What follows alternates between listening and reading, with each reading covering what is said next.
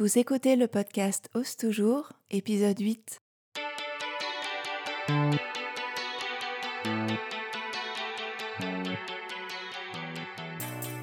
Je suis Monty, la fondatrice des patrons Ose Patterns.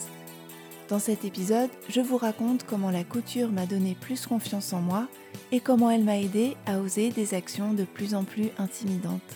Je vous raconterai mon cheminement et les petits pas qui ont mené à la création d'Ose Patterns. Je vous souhaite une bonne écoute.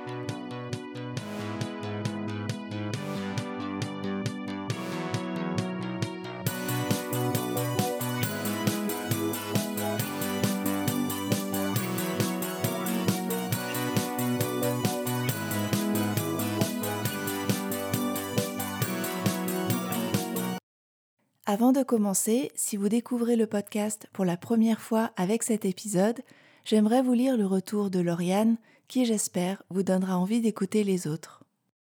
Un grand merci. Ces partages sincères et authentiques font du bien à entendre. Merci beaucoup de nous permettre de te découvrir, de nous faire comprendre ton cheminement, et je souhaite une très longue vie à ce podcast ainsi qu'à tout ce que tu oses lancer. Merci beaucoup Lauriane d'avoir pris le temps de rédiger ce commentaire sur Apple Podcast. Tu m'offres une transition parfaite pour l'épisode du jour. J'aimerais justement partager davantage sur mon cheminement en répondant à la question comment la couture peut-elle donner confiance en soi et nous encourager à oser? Je vais me baser sur mon expérience en l'abordant de manière chronologique pour vous montrer comment cette confiance est venue petit à petit grâce à la couture et comment je continue à travailler en ce sens. Il y aura quatre temps dans cet épisode. Donc le premier, euh, je parlerai de comment j'ai osé en couture. Dans un deuxième temps, je vous expliquerai comment cela s'est traduit euh, dans ma vie et dans mon parcours. Euh, je vais expliquer comment j'ai dépassé le cadre de la couture en osant dans d'autres domaines et en particulier ma vie professionnelle ce qui nous amènera naturellement au troisième temps, à la création d'Ose Patterns, et enfin la quatrième partie, euh, la plus importante, que j'ai appelée les petits pas ou comment devenir quelqu'un qui ose. Donc euh, coudre pour avoir confiance en soi, c'est parti. Comment j'ai osé en couture? J'évoque mes débuts en couture et ma formation dans l'épisode 4 du podcast. Si vous voulez en savoir plus, je vous invite à l'écouter. Quand j'ai commencé la couture, j'avais un état d'esprit bien utile quand on se lance dans l'apprentissage de toute activité. Je n'avais pas peur de rater. Pour moi, un vêtement raté ne l'était jamais totalement puisque j'avais appris quelque chose en le faisant. Et quand j'ai découvert les patrons de couture, je commençais par lire euh, scrupuleusement le livret pour me projeter dans les étapes. Je regardais tout, euh, même le plan de coupe, et euh, je me lançais avec application et curiosité, en me renseignant à gauche à droite quand une technique ne me semblait pas claire, euh, pour, euh, si besoin, compléter les instructions avec une vidéo trouvée sur YouTube. Et quasiment tous les vêtements que j'ai cousus comportent un changement sur le patron initial. Sur l'un de mes premiers tops, je voulais du blouson à la taille, donc j'ai fait un cordon et une coulisse à la place de l'ourlet. Pour mes robes, je raccourcissais les longueurs. J'ai ajouté une martingale à un manteau qui n'en prévoyait pas. Et ce n'était pas très compliqué, hein, c'est juste une bande rectangulaire dans le dos, prise dans les coutures de côté.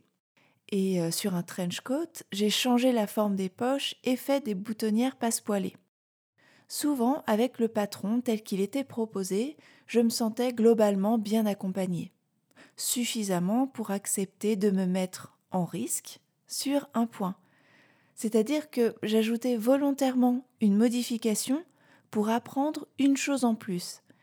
Et cette modification me donnait l'opportunité de réfléchir aux résultats que je voulais et aux étapes pour y parvenir. Et cette façon de faire, euh, c'est-à-dire oser faire un changement par rapport au patron initial, était une bonne forme d'entraînement pour moi. Alors attention, si vous ne vous sentez pas en confiance pour tenter des modifications, ce n'est pas grave du tout. Rien qu'en suivant le patron, vous apprendrez déjà des tonnes de techniques. Et dans tous les patrons Host Patterns, j'explique bien les étapes, pas à pas, dans les livrets d'accompagnement et dans les vidéos tutos que je réalise. Et sans rien modifier du tout, et si vous vous en tenez aux étapes proposées et à toutes les astuces que je partage, vous réussirez. Mais dans le cas où vous souhaitez expérimenter et oser en couture, voici quelques suggestions.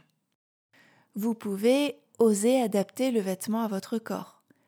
Rallonger, raccourcir les longueurs, relier vos tailles quand vous êtes sur plusieurs tailles et faire une toile pour valider vos modifications. Vous pouvez faire d'autres modifications aussi adaptées à votre morphologie en vous renseignant sur Internet, en regardant des tutos. J'aimerais apporter une précision ici. Réaliser ses propres vêtements donne confiance en soi car cela permet de s'approprier ou de se réapproprier son corps, de l'accepter. Créer ses vêtements nous fait gagner en amour de soi. Et je parle plus longuement de cet aspect dans l'épisode 2, Pourquoi coudre soi-même ses vêtements. Pour expérimenter en couture, vous pouvez aussi apporter votre propre touche, oser changer certains éléments sur le style du vêtement. Par exemple, ça va être euh, modifier la forme d'une encolure, ou ajouter un volant, euh, des poches, des plis à un patron qui n'en prévoit pas. Vous pouvez aussi euh, mettre une patte de boutonnage ou changer la forme des manches. En fait, la couture vous offre la liberté de personnaliser votre vêtement selon vos propres envies. En anglais, ça s'appelle le pattern hacking. L'idée, c'est de partir d'un patron que vous avez déjà, de faire quelques modifications pour arriver à créer votre inspiration. Sur Artisan, je propose précisément des cours sur ce sujet. Je vous enseigne une méthode, un ordre dans lequel procéder pour réaliser vos modifications. Je vous montre pas à pas comment on s'y prend, comment on trace les modifications sur le papier et comment on choisit les finitions associées. Et s'il y a une difficulté au niveau du montage, je l'anticipe en vous montrant comment faire à la machine à coudre. Dans ma conception, le patron, c'est une base à partir de laquelle vous pouvez vous amuser pour créer des vêtements uniques. Et euh, c'est pour cela que cette offre de cours est importante à mes yeux et qu'elle s'inscrit totalement dans la logique d'oser. C'est, en somme, oser personnaliser un vêtement pour coudre un vêtement qui ne ressemble qu'à vous. Mes cours s'intitulent Les ajustements stylistiques, je vous mettrai euh, le lien dans les notes de l'épisode. Ce que vous pouvez faire aussi pour oser en couture, c'est oser des tissus que vous n'avez pas l'habitude de travailler. Des tissus fluides, euh, transparents, et même du cuir, pourquoi pas. Vous pouvez aussi oser des finitions différentes, ajouter une doublure, faire des coutures anglaises, un ourlet mouchoir, un passepoil, un biais apparent, une surpiqûre dans une couleur contrastante. Vous pouvez aussi vous fixer une attention particulière quand vous cousez. Osez prendre votre temps pour vous concentrer sur les finitions. Osez faire plusieurs versions pour améliorer le bien-aller du vêtement sur votre corps. C'est aussi oser accepter que vous êtes en train d'apprendre et euh, porter un regard encourageant sur vos créations, même quand elles ne vous semblent pas parfaitement réalisées. Avez-vous remarqué comme nous, les couturiers et couturières, très souvent, nous pointons les choses qui ne vont pas quand on montre nos créations à d'autres personnes Et donc ma question pour vous est la suivante. Qu'allez-vous oser sur votre prochain projet couture? En osant faire des petites modifications sur chacun de vos projets, que le résultat soit à la hauteur de vos attentes ou non, vous vous entraînez à oser. Maintenant, je reviens sur mon vécu. Comment ces petites modifications faites sur mes projets couture ont-elles eu un impact dans ma vie professionnelle? Comment cela s'est traduit dans mon parcours? Avec ces petites modifications, je me suis prouvé à moi-même que j'étais capable d'oser me lancer et d'aller jusqu'au bout d'une intention. Ces expérimentations couture ont été mon terrain d'entraînement, comme si le courage était un muscle et que la couture m'avait aidé à le développer. Mon raisonnement était le suivant? Si je suis capable d'oser en couture, alors je suis capable d'oser dans d'autres domaines de ma vie, et en particulier dans ma vie professionnelle, que je remettais de plus en plus en question. Et c'est par ce mécanisme précisément que j'ai gagné en confiance, que j'ai commencé à croire de plus en plus en mes capacités. J'y suis allée progressivement, euh, à petits pas. D'abord, j'ai osé m'inscrire au cours à la mairie de Paris, Je savais qu'il y avait peu de place, qu'il y avait un test d'entrée, mais j'y suis allée quand même. J'ai osé ouvrir un blog et un compte Instagram pour documenter mes progrès. J'ai osé rêver d'un autre avenir professionnel. J'ai osé envoyer ma candidature dans des écoles de mode et dans des maisons. Et j'ai osé poser ma démission pour consacrer deux années de ma vie à apprendre un nouveau métier, la trentaine passée, avec tout ce que cela implique de questionnement sur ma vie de famille et ma situation financière. Et à chaque fois que j'ai osé, les petites actions comme les grandes, j'ai rempli mon réservoir de courage, de force, de confiance en moi pour oser une action qui me semblait encore plus inaccessible. Maintenant, ma question pour vous est la suivante. Dans la vraie vie, quelle pourrait être votre prochaine action pour apprendre à oser? Et cela n'a pas besoin d'être radical, hein, je vous le rassure, ça n'a pas besoin d'être incroyable.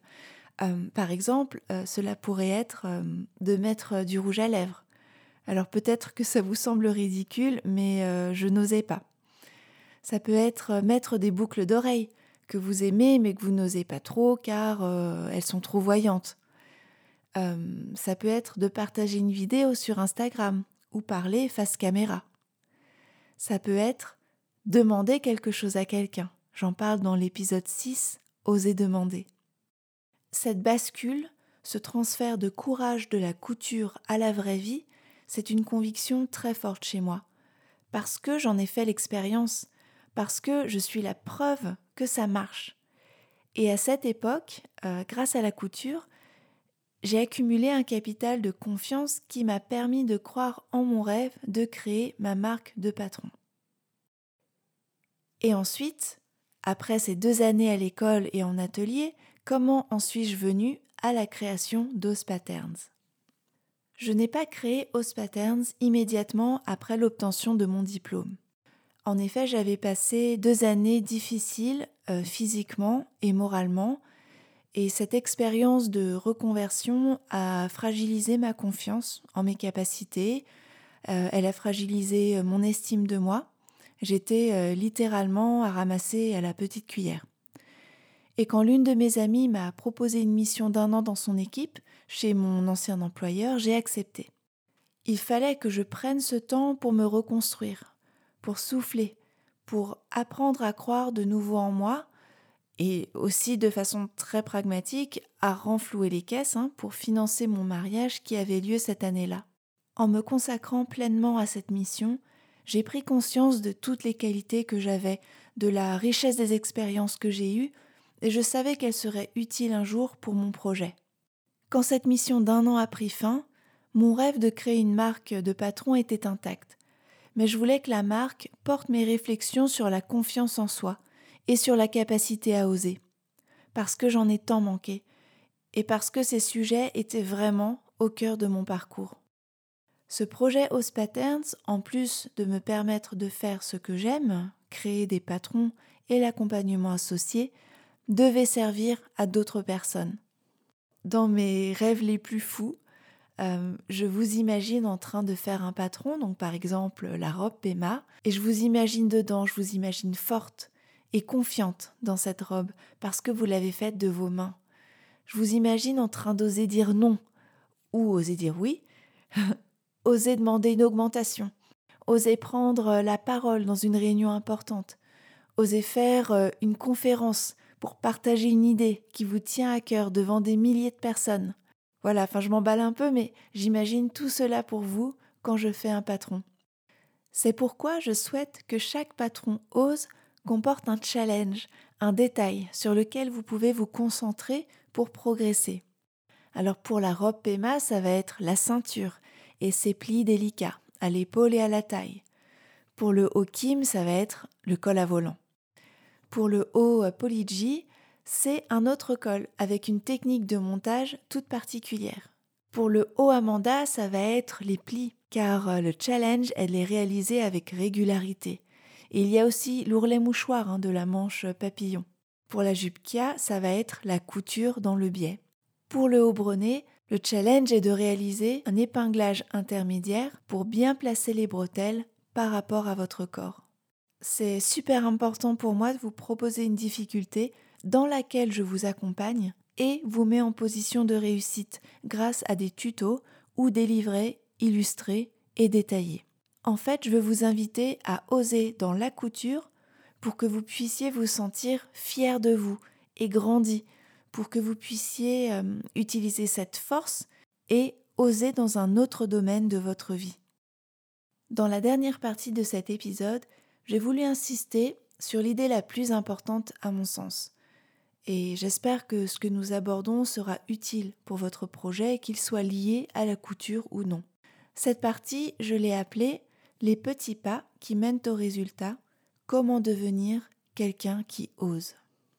Pour devenir quelqu'un qui ose, il faut oser, un petit peu, tous les jours.